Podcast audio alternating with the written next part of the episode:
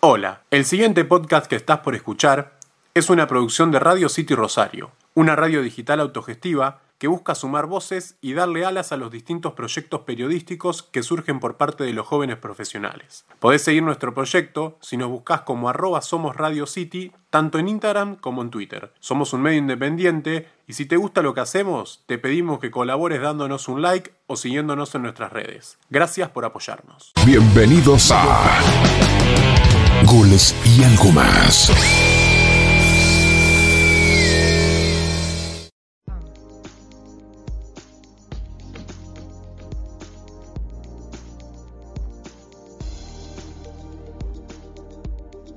Bienvenidos sean todos a esta serie de goles y algo más. Quien les habla, Facundo Rivera, acompañado por mi colega Eliu, en otra entrega más de esta serie. Cuarto episodio en este caso que hoy nos compete a nosotros, porque vamos a hablar de fútbol y del periodismo con un invitado muy especial. Y ahí el placer de saludarte. ¿Qué tal Facu? Muy buenas tardes para todos. Así es, el cuarto episodio. Sabemos que que a cada episodio que pasa venimos creciendo. Bueno, esta vez dejamos de lado un poquito todo el tema de adentrarnos en un club en sí y ya con un gran invitado que tendremos en algunos instantes podremos meternos en la relación tanto del fútbol como en el periodismo aquí en Argentina, ¿no? Así es, eh, amigos, y bueno, recordad que podés escucharnos tanto por Spotify como en YouTube. En Spotify nos buscás como goles el podcast, mientras que si preferís escuchar esto en formato video, Estamos como goles y algo más. En ambas plataformas encontrarás no solo este, sino las tres entregas anteriores. Y si te gusta lo que hacemos, puedes seguirnos en Spotify, así tanto como en YouTube, linkear el video, suscribirte y activar la campanita para recibir el contenido antes que nadie. Ahora bien, tenemos que adentrarnos en el tema que nos trae hoy.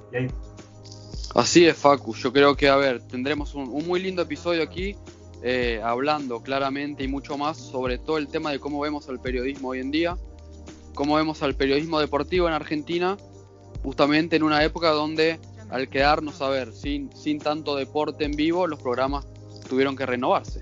Exactamente, y es necesario a veces hacer una pausa, eh, si bien hace hablar de pausa en este momento es un poco raro porque bueno, venimos de tres meses casi sin ver nada eh, de fútbol. Bueno, la pelota está empezando, está volviendo a, rodar de nuevo y de eso y de muchos temas más vamos a hablar hoy con nuestro invitado, un colega y sobre todo un referente, como es Vicente Muglia. Vicente es periodista eh, y desde 1997 trabaja en el diario Le, donde comenzó como cronista y hoy está a cargo de todo lo que refiere a análisis táctico eh, justamente en el diario.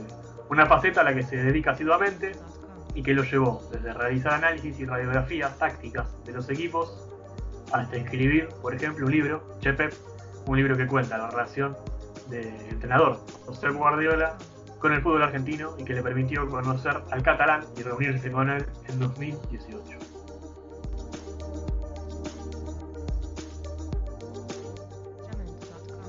¿Qué tal Vicente? Un placer que puedas estar acompañándonos. Eh, te quería consultar primeramente sobre qué es lo que te inspiró a ser periodista y si en toda tu etapa de formación hubo, alguien que te haya marcado, alguien que, vos hayas tenido como referente.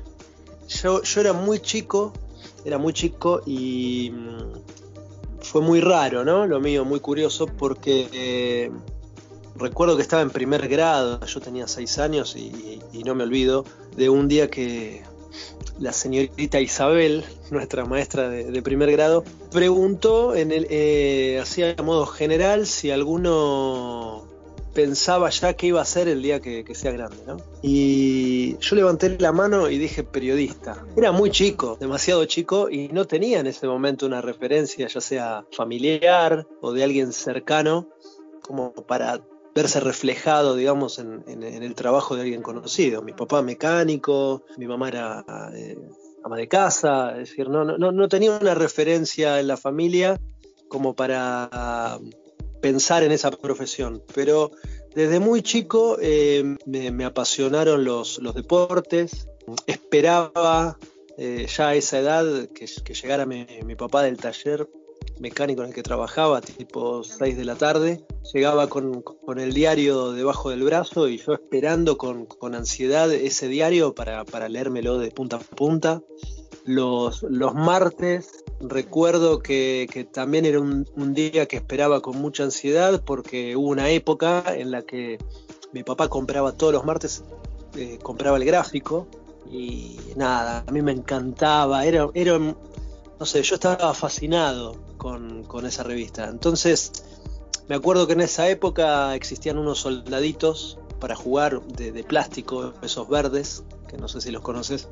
Y yo tenía una bolsa de, digamos, de soldaditos y, arriba de mi cama, hacía la cama y ponía dos arcos eh, arriba de la cama y con los soldaditos y una bolita, imaginaba, obviamente, jugaba que, era un partido de fútbol, ¿no? Entre dos equipos. Y yo relataba el partido, lleva la pelota Maradona, La Paz, Bertoni, Kempes. Eh, y no, no quedaba ahí el juego, digamos. Una vez que terminaba de jugar, que me cansaba, em, me iba al, al living de mi casa y yo tenía unos cuadernos que me compraba mi mamá, esos tapa, tapa blanda, hojas rayadas, y me ponía a escribir en el cuaderno cómo había sido el partido. Como, como si fuera el, comentario del partido, ¿no? Quién ganó, quién jugó bien, quién jugó mal, le ponía, le ponía un puntaje a los jugadores, todo de manera, digamos, imaginaria, ¿no? Inventaba quiénes eran los, los nombres de los, de los futbolistas, inventaba los equipos, mañana juega tal, pasado tal. Y, bueno, nada, arranqué así, de chico con, esa pasión un poco, un poco misteriosa. De, hecho, mi papá, por ejemplo, le, gustaba mucho más el automovilismo que el fútbol y a mí el, fútbol me, apasionaba a esa, a esa edad, 6, 7 años, no me perdía un partido que daban en la tele. No daban muchos, pero lo, que daban trataba de verlo. Y, fui creciendo con esa, con esa pasión, nunca la perdí. Y eso fue a los 6 años, hoy tengo 43 para mí es un, obviamente es un orgullo poder eh, estar trabajando de, lo que siempre soñé de chico, de, poder eh, trabajar el día de mañana de esto, del periodismo. Y cuando miro para atrás, claro, digo, todo el tiempo en ningún momento dudé del camino a seguir, ¿no? En la primaria, secundario, tenía muy claro que mi, intención era ser periodista y todas esas vivencias, ¿no? De, chico, de tu infancia, como recién contabas, ¿crees que influyó, que algo que ver en el estilo que tenés eh, ahora? Porque recién me comentabas que eh, relataba los partidos, que los comentabas, o sea, ya tenías una relación con el juego, que creo que hoy se, ve bastante. A ver, no, no, no, lo sé, realmente no, no, tengo la respuesta. Lo que sí eh, digo es que siempre a lo largo de mi, de mi carrera como, como periodista yo arranqué en el año 97 en el, diario Le, hace 23 años cumplí hace poco que, ingresé a la, redacción. En ese momento, a través de una pasantía, yo había estudiado en la Escuela de Periodismo del Círculo de Periodistas Deportivos. Siempre, siempre me interesó el hecho de tratar de analizar cuando, veía un partido el porqué de las cosas, ¿no? ¿Por qué un equipo era superior al otro? Tratar de encontrar, digamos, cuál era la clave del partido. Siempre, siempre tuve como un, especial interés en, esa faceta. Pero quizá no la pude anteriormente desarrollar porque mm, en mis comienzos es como que hice las divisiones inferiores ¿no? en el periodismo, es decir, arranqué en el diario cubriendo partidos de la D, de la C, de la, después pasé a cubrir partidos de la B Metro, luego la B Nacional, hasta llegar a, Primera División, donde me tocó cubrir durante varios años la campaña del Club Atlético Independiente. Y por ahí mi, trabajo en ese momento en Olé era, estaba más relacionado con, con, las noticias, con lo puramente informativo. Ir a cubrir un entrenamiento, observar las prácticas, realizar entrevistas a los jugadores y, entrenadores, eh, buscar las novedades que pasaban en el día a día en ese club que me tocaba. estuve varios años en Independiente, después pasé a ser eh, cronista de Boca, también para Olé. Entonces, por ahí mi tarea o mi función dentro del diario eh, estaba muy marcada en eso, ¿no? En lo que tiene que ver con la, con la noticia. La cuestión, temporal. La entrevista. Sí, tal cual, tal cual. No tanto con lo, con lo analítico, de hecho, te doy un ejemplo, cuando en, en aquellos primeros años, cuando yo iba a cubrir un partido, eh, por lo general venía uno de los jefes a, a, la, a la cancha con nosotros y él era el que se encargaba de escribir para el día siguiente el análisis, el comentario del partido. Y por ahí lo que me tocaba a mí con otros, con otros compañeros era cubrir el vestuario, por lo general era hacer notas relacionadas con, con las declaraciones de los futbolistas post partido, algún, algún foco puntual de, alguna jugada puntual polémica por ahí que, que había sucedido en el encuentro. Entonces no estaba, digamos, no, no podía desarrollar por la función que yo cumplía, quizá la, lo que a mí más me gustaba. Eh, pero bueno, con los años obviamente fui, creciendo dentro del diario y para mí el clic, digamos, el, antes y, después en mi, en mi carrera eh, como periodista fue en el año 2016 hace cuatro años cuando, cuando salió eh, publicado mi libro, Chepep, que es un, un, libro que habla de la relación de Guardiola con el fútbol argentino y es un libro donde, donde desarrollo mucho lo que tiene que ver con la táctica, con el análisis del juego y a partir de ahí es como que siento que eh, gané un lugar dentro del diario en lo que tiene que ver con el análisis. De hecho, eh, en, en, la, en, el diario, en la página web de Olé, hay una sección especial denominada táctica, en la cual yo escribo y, y subo todas mis notas de análisis. Y a partir de ese año para acá, en estos últimos cuatro años, como que pude profundizar esa faceta del periodismo que, que realmente me apasiona, siento que, que, es mi lugar, lo que más me gusta.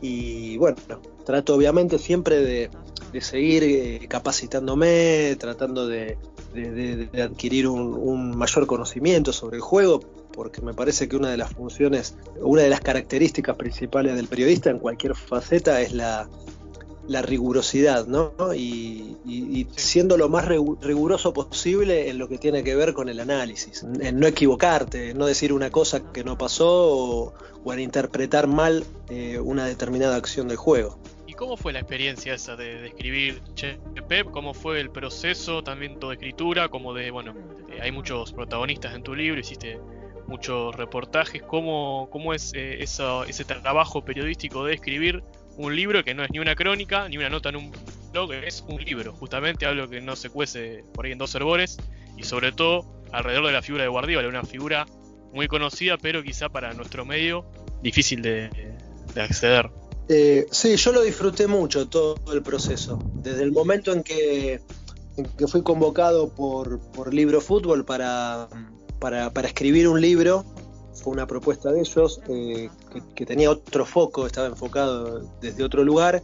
Estuve uno, una semana, unos 10 días pensando, digamos, el, posible foco del libro y ahí es donde surgió la, esta idea de, conectar a, Guardiola con el fútbol argentino en función de ciertos eh, puntos en común que yo veía en ese, en ese momento, la aparición de muchos entrenadores jóvenes con, con inquietudes relacionadas con, la idea futbolística de Guardiola, con tratar de, eh, llevar al, campo de juego ciertas facetas de juego que estaban íntimamente relacionadas sobre todo con aquel Barcelona que, creo que revolucionó el mundo del fútbol y generó un, un, estilo que empezó a ser copiado en, distintas partes del mundo y que también había llegado a la Argentina de la mano de, una, una, camada de, entrenadores jóvenes. Entonces disfruté mucho ese proceso porque durante toda la realización de, del libro fui entrevistando alrededor de entre 25 y 30 protagonistas del fútbol argentino, algunos de ellos muy importantes. Y para a mí me, dio una, una, una, cantidad de una, riqueza, digamos, que, excedía mi, lo que yo creía previamente, ¿no? Que me podía servir, porque me encontré con muchos entrenadores con, con muchas inquietudes y, que realmente se abrieron mucho conmigo. La verdad destaco, destaco eso, ¿no? La, generosidad en la explicación, en el análisis de, de, de, muchas situaciones de juego que realmente a mí me sirvieron muchísimo para, para aprender y, y, siento que a partir de, de, esos encuentros, de esas entrevistas, eh, pude conocer por ahí un poquito con más detalle el pensamiento de muchos entrenadores y a partir de ahí es donde nada, sentí que, podía por ahí desarrollar un poquito más mi carrera relacionada con el análisis del juego. Así que por eso digo que justamente te decía anteriormente, ¿no? Creo que, ese libro eh, marcó para mí un, antes y un después porque fue a partir de ahí eh, encarar dentro de mi, de mi profesión eh, ya directamente apuntar mucho más al, análisis y a profundizar en lo que tiene que ver decididamente con lo que pasa dentro de la cancha. ¿Crees que el legado que Pep comenzó en su etapa en el Barcelona donde triunfó y logró conquistar la atención de todo el mundo, sirvió de, base para que hoy en día haya tantos periodistas que se dediquen pura exclusivamente al análisis del juego en sí?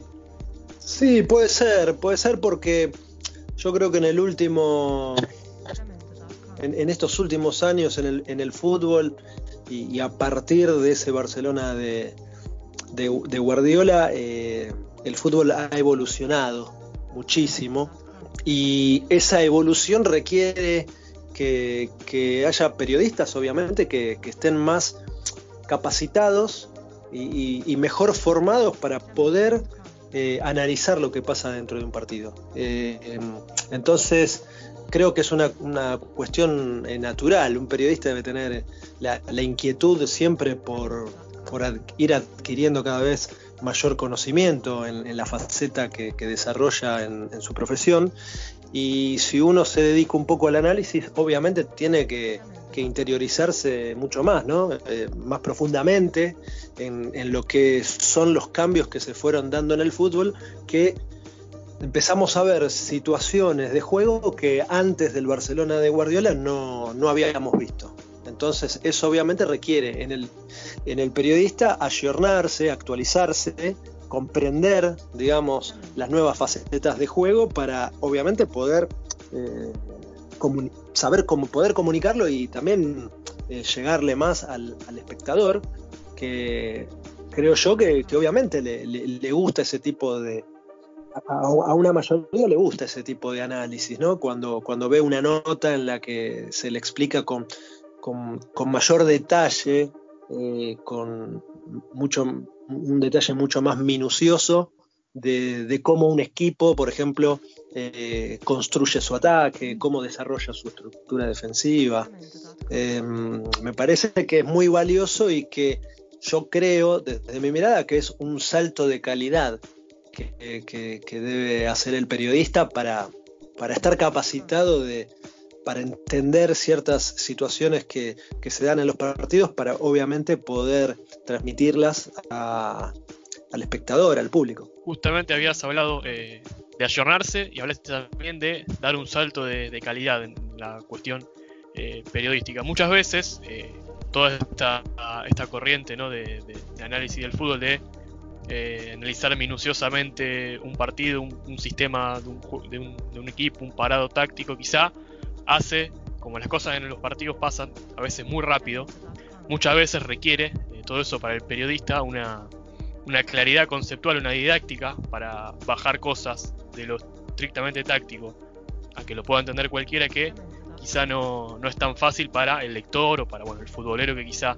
le gusta, quiere aprender, pero que no hay ciertas, eh, ciertos conceptos que no, no maneja. ¿Cómo manejas eso vos teniendo en cuenta que tenés que, bueno, eh, analizar, eh, por ejemplo, eh, el pressing del Liverpool de Club o, por ejemplo, analizar cómo cambió Boca desde la llegada de Russo, por poner ejemplos, y tenés que explicar cuestiones que son quizá en algún, en algún punto bien específicas, pero de una manera didáctica. Sí, en mi caso personal yo trato de ser muy, muy llano en el discurso, ¿no? No ponerme en un rol de, de académico y, de emplear, digamos, un, vocabulario demasiado técnico, eh, aunque las cosas hay que nombrarlas desde lo conceptual tal cual son. Pero eh, a mí lo que me interesa es que al público, la, persona que me lee, le llegue el mensaje y entienda lo que, lo que está leyendo. Porque no me sirve, ¿no? Eh, poder informar o, explicar alguna situación de juego si la gente no lo va a entender. Evidentemente ahí también puede existir entonces un, error de mi parte, ¿no?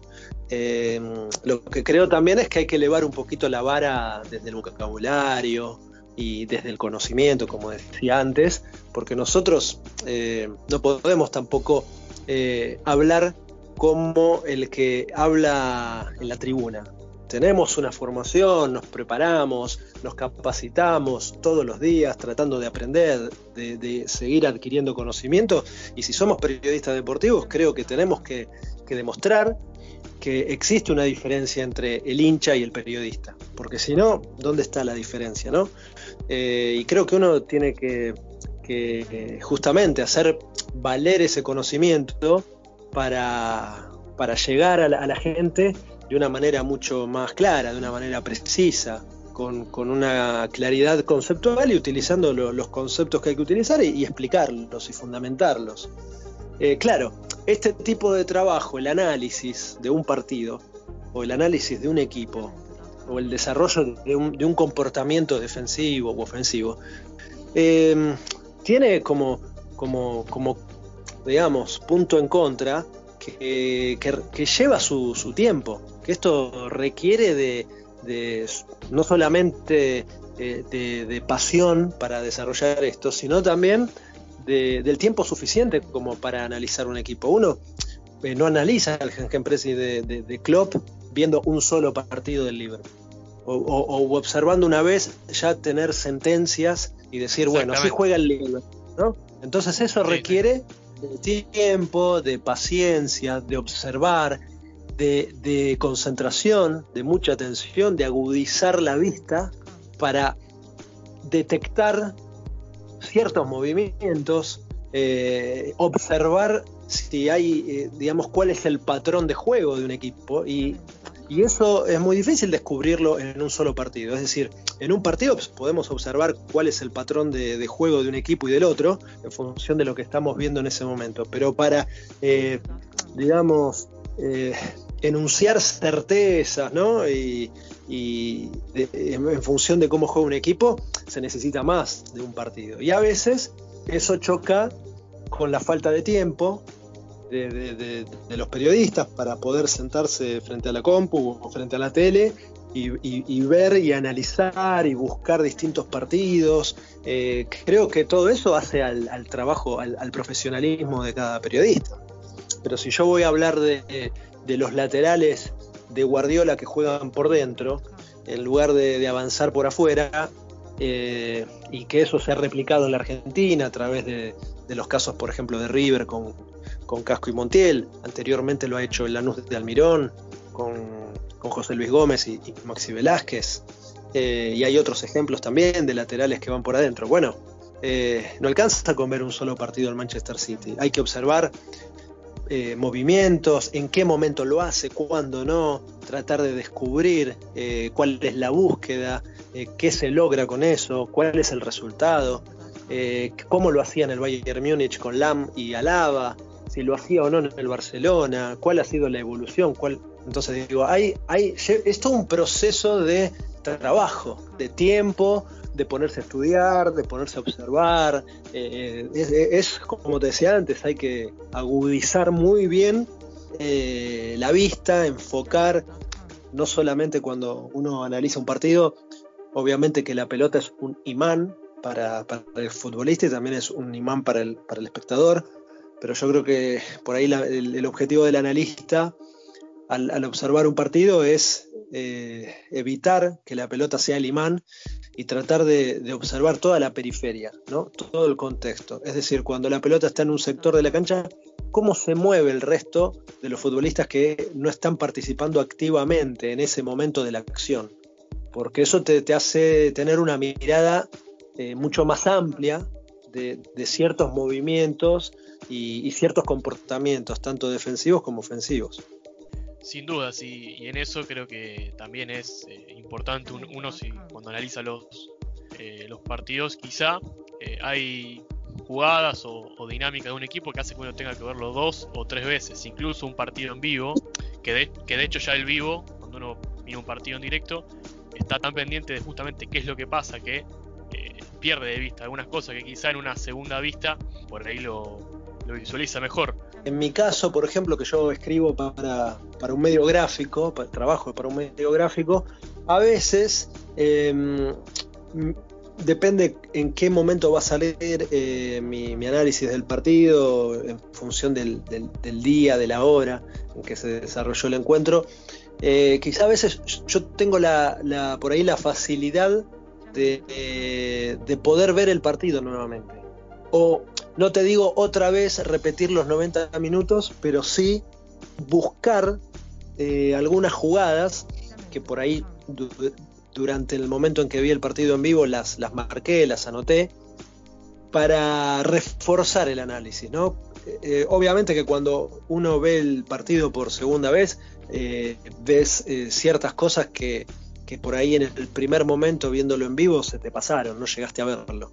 Entonces eso a veces es una ventaja. Quizá el comentarista que está en la tele y, o en la radio y está comentando el partido en el momento, eh, no tiene esa herramienta, no tiene esa facilidad, con lo cual eh, su función es mucho más, eh, toma una, mayor responsabilidad, ¿no? Porque está intentando explicar lo que acontece en el juego y, requiere de una concentración y de una mirada y de, una experiencia para detectar ciertas situaciones que, que obviamente son valiosas y que cuando uno ve un partido se da cuenta creo que queda muy, eh, muy visible, eh, muy al desnudo, eh, aquellos comentaristas que están más preparados que otros. Y eso tiene que ver con la capacidad y también tiene que ver con la, con la pasión y con el gusto por, por tratar de, descubrir ese tipo de, cosas que se van dando en un, en un partido.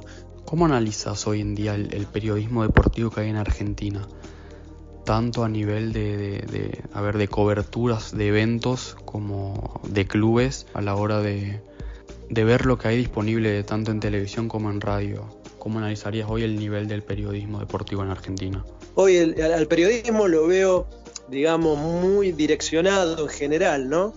Porque obviamente que siempre hay excepciones y a veces es difícil hacer sentencias.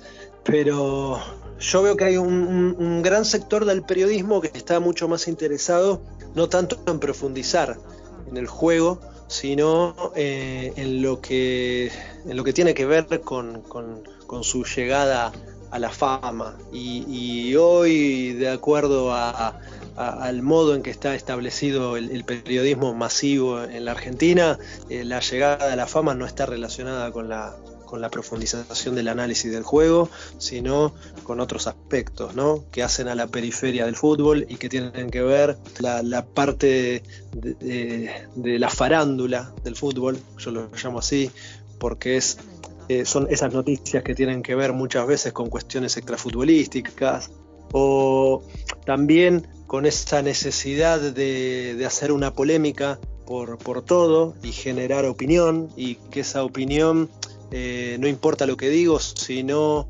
eh, a, cuántas personas llega lo que yo digo.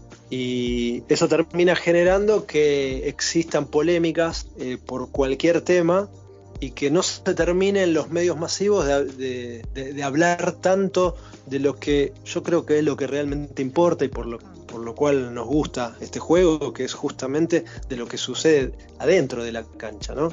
Y adentro de la cancha con, hay un montón de aristas, porque también hay polémicas relacionadas con fallos arbitrales, con malos cambios que pudo haber hecho un entrenador.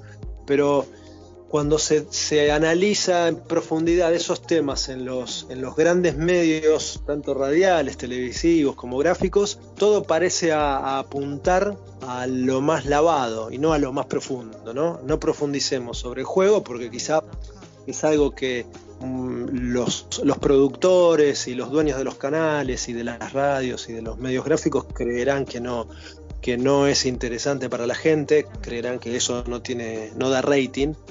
Entonces opinemos y discutamos. Y entonces el, periodista se ha convertido en muchas ocasiones en estos últimos años, más que en un periodista, en un opinólogo, en el cual participa de un, de un panel, da su opinión y si es una opinión polémica, mejor, porque eso se replica luego en las redes sociales y esa persona pasa a ser conocida. Entonces, el acceso a la fama a través de la polémica es mucho más rápido y mucho más directo. Pero son caminos, yo en ese aspecto soy muy respetuoso de las decisiones de, cada uno y si alguno, los, periodistas que consideran alcanzar ese, grado de, trascendencia a través de un impacto mediático en función de, de frases rimbombantes, bueno, cada uno tiene elige, el, camino que quiere desarrollar en la profesión, ¿no?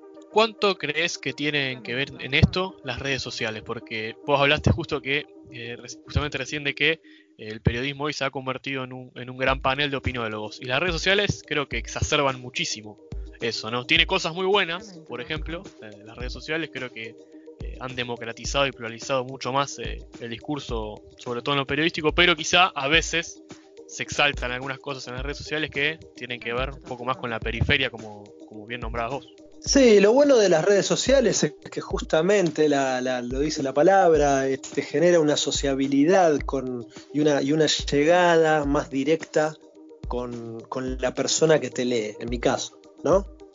Eh, con mis seguidores eh, podés tener un, un, feedback, un ida y vuelta, un intercambio, eh, puede gustarle una nota y hacértelo saber, puede no gustarle y, explicarte por qué. Eh, hay de todo.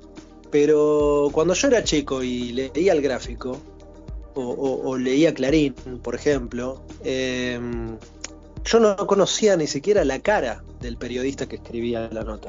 Salvo aquellos consagrados, eran periodistas, digamos, por decirlo de alguna manera, anónimos para el público en general, ¿no?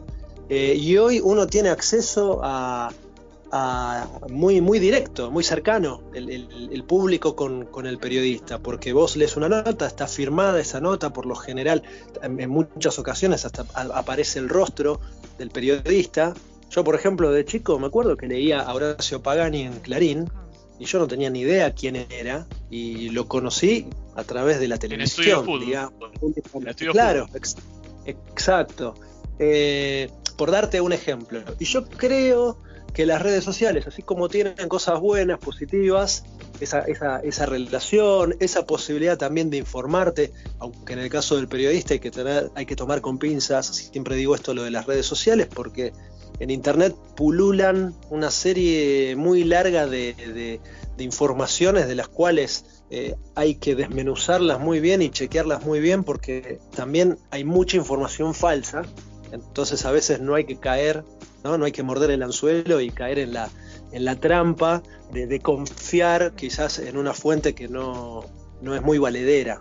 Eh, pero creo que a nivel eh, periodismo, eh, un aspecto negativo que han tenido las redes sociales es que han exacerbado la, figura del periodista como, como protagonista de la noticia. Y, el, periodista es el, es el, es el medio, es el, comunicador de la noticia. No, no sé, yo cuando estudié periodismo, por ahí soy parte de otra generación, pero sigo sosteniendo que, la, estrella de la noticia nunca es el periodista. Y a veces lo que generan estas redes sociales es como la exaltación del ego de, que todos tenemos y la, exaltación del yo, ¿no?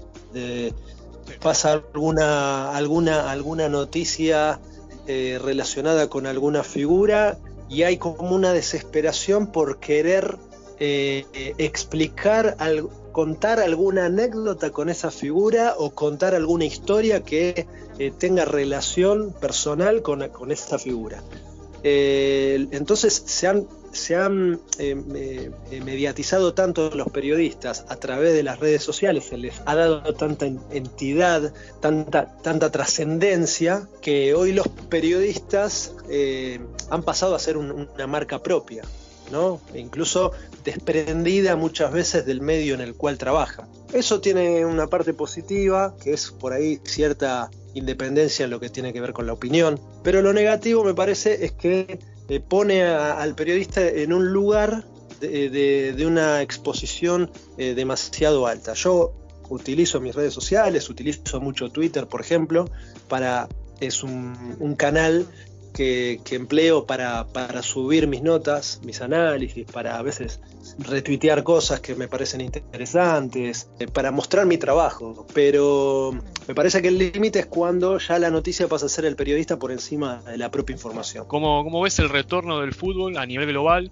Está volviendo, volvió a la Liga, lo hará la Premier League, también la Serie A, la Liga Española. ¿Cómo crees que va a influir eh, todo esto que nos ocurrió en los últimos meses en la dinámica futbolística? Se están hablando de cinco cambios, de hecho eh, la FIFA ya lo, ha reglamentado. Bueno, algunas ligas, no la Premier League que ya estaba prácticamente definida, pero sí eh, la Serie A quizá o, la misma Liga Española, torneos que venían teniendo una dinámica y que bueno, será interesante ver cómo se van a, reactivar. ¿Cómo crees vos que pueda eh, afectar al fútbol todo esto que, estuvo pasando, sobre todo en una temporada más que nada europea que estaba en etapa de definición, estaba entrando en etapa de definición y ahora de a poco empieza a retomar. Sí, yo creo que la vuelta del fútbol con, con esta nueva normalidad, por llamarlo de alguna forma, como dicen algunos, sin público, con cinco cambios, con en algunos casos como la Premier League, que va a tener nueve suplentes en el banco en lugar de siete. Nada, uno entiende,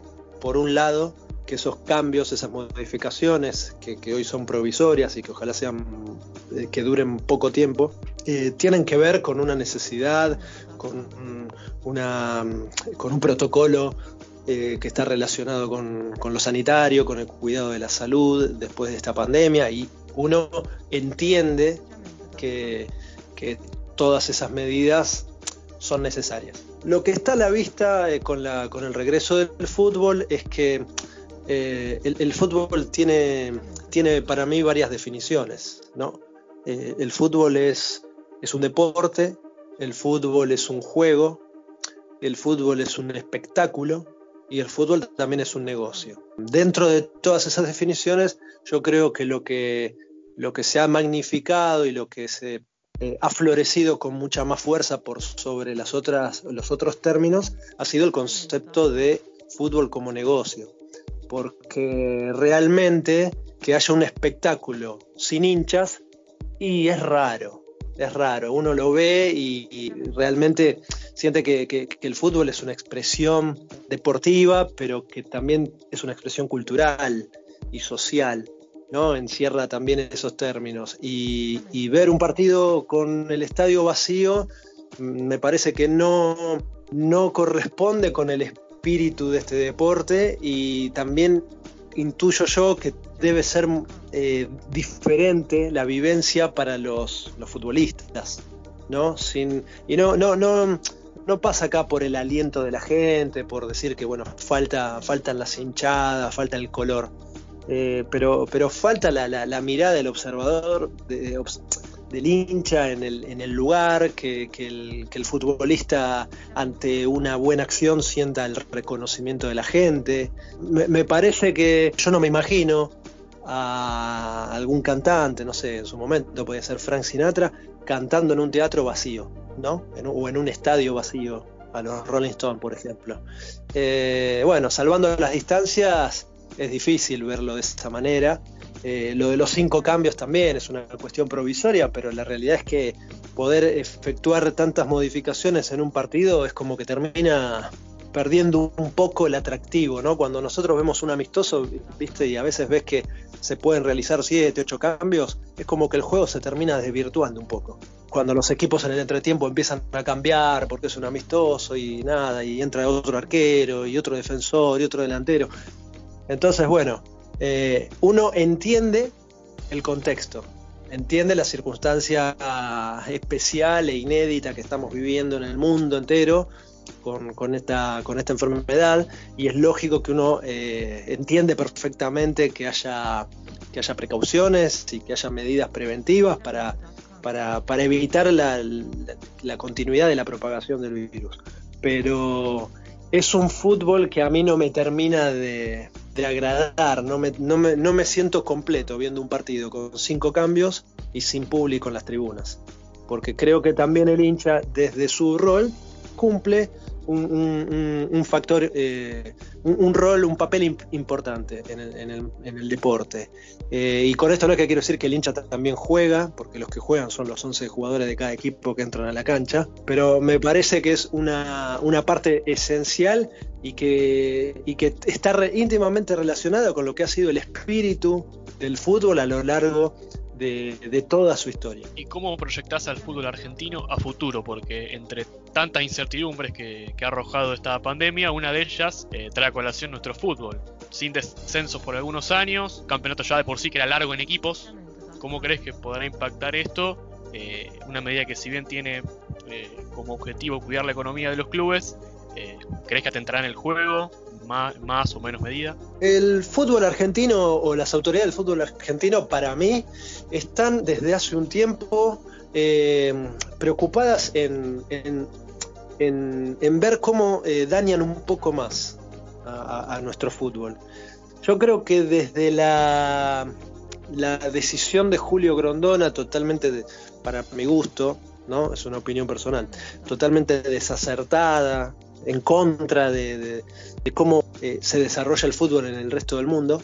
Desde aquella decisión de Grondona de, hacer un torneo de primera división con 30 equipos hasta la actualidad, eh, eh, la AFA y la dirigencia en general del fútbol argentino, para mí ha sido una continua empresa encargada de, ir cada vez eh, perjudicando aún más a nuestro fútbol. Eh, no sé si es por impericia, negligencia, incapacidad, con qué intencionalidad lo hacen, pero en mi caso soy muy crítico con la conducción del fútbol argentino desde eh, la gestión de Julio Grondona, pasando por la actual la actual conducción y, entre medio con el papelón que significó aquella, aquella votación que nos hizo más conocidos en el mundo por, por ese famoso 38 a 38 realmente son cosas que me cuesta entender, me cuesta entender. Eh, ¿Qué eh, competitividad puede existir en, una, en un torneo en el cual no hay descensos? Entiendo que haya algunos motivos que tienen que ver con lo económico, pero me parece que se podía haber resuelto de otra manera. No, eso va, a generar eh, un fútbol poco poco atractivo, con equipos que no les va a importar tanto el hecho de, jugar con, juveniles, de no, de no traer eh, refuerzos, incorporaciones, porque no, no va a tener esa soga que, al cuello que implica tener que sumar puntos para perder la categoría. Eh, toda organización eh, para mí exitosa es aquella en la que se encuentran tanto premios para aquellos que hacen las cosas bien como castigos para los que la hacen mal.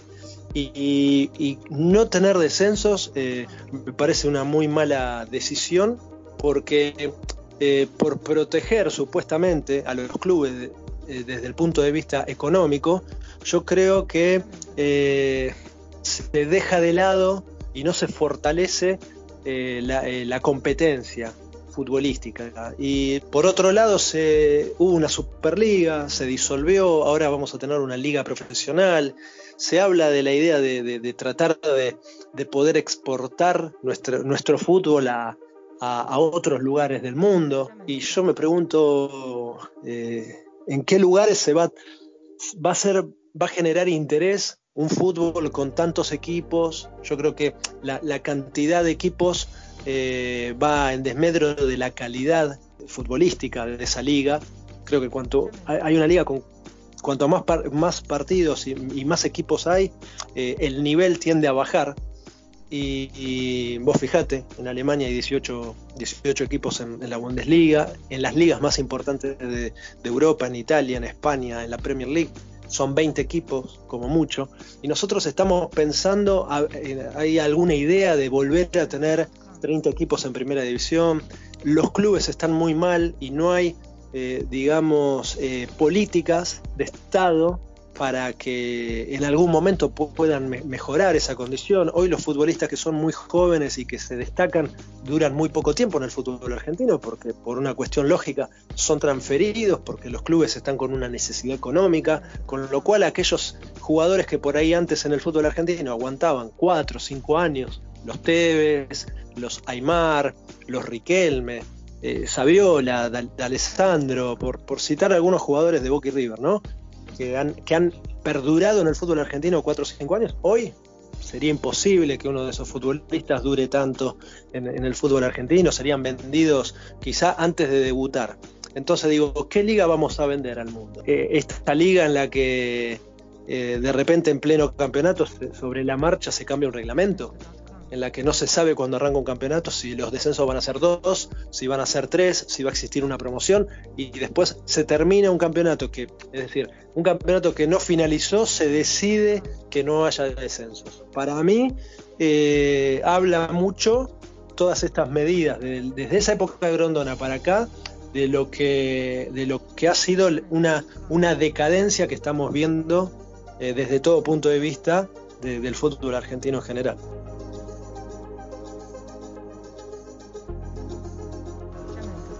Hemos llegado al cierre de esta edición, de este cuarto capítulo del podcast. Ha sido una muy linda charla, y ahí de periodismo y de fútbol. La verdad que sí, creo que las cosas quedaron bastante claras. Obviamente, como, bien habías mencionado vos al principio del episodio, hablando un poquito de la relación del periodismo, hablando de fútbol, hablando, a ver, de, su libro de Che Pep, yo creo que las cosas quedaron bastante claritas. Tuvimos una gran charla, tuvimos un gran invitado y bueno, ya saben, ¿no? La próxima semana estaremos con el próximo episodio aquí en el podcast de Goles y algo más. Excelente, y sí, coincido bastante con vos, una charla muy fructífera, con varias, varios conceptos y cosas para analizar y bueno, espero que del otro lado lo hayan disfrutado de escucharlo tanto como nosotros disfrutamos de hacer esto, que bueno, que lo hacemos justamente gracias a ustedes que están del otro lado. Hemos llegado al fin de esta edición de Goles, el podcast de este cuarto episodio. Y ahí nos vemos en la próxima. Nos vemos en la próxima, Facu. El saludo para todos. Hasta la próxima. Si te gustó este podcast, recordá que podés recomendarlo y seguirnos en nuestras redes sociales. Búscanos en Twitter e Instagram como arroba goles y algo más. También podés seguir esta serie tanto en Spotify como en YouTube en formato video. No te olvides de darle like, suscribirte al canal de goles y algo más y activar la campanita para poder recibir las novedades sobre nuestros contenidos. Gracias por apoyarnos. Escuchaste goles y algo más. Hasta la próxima.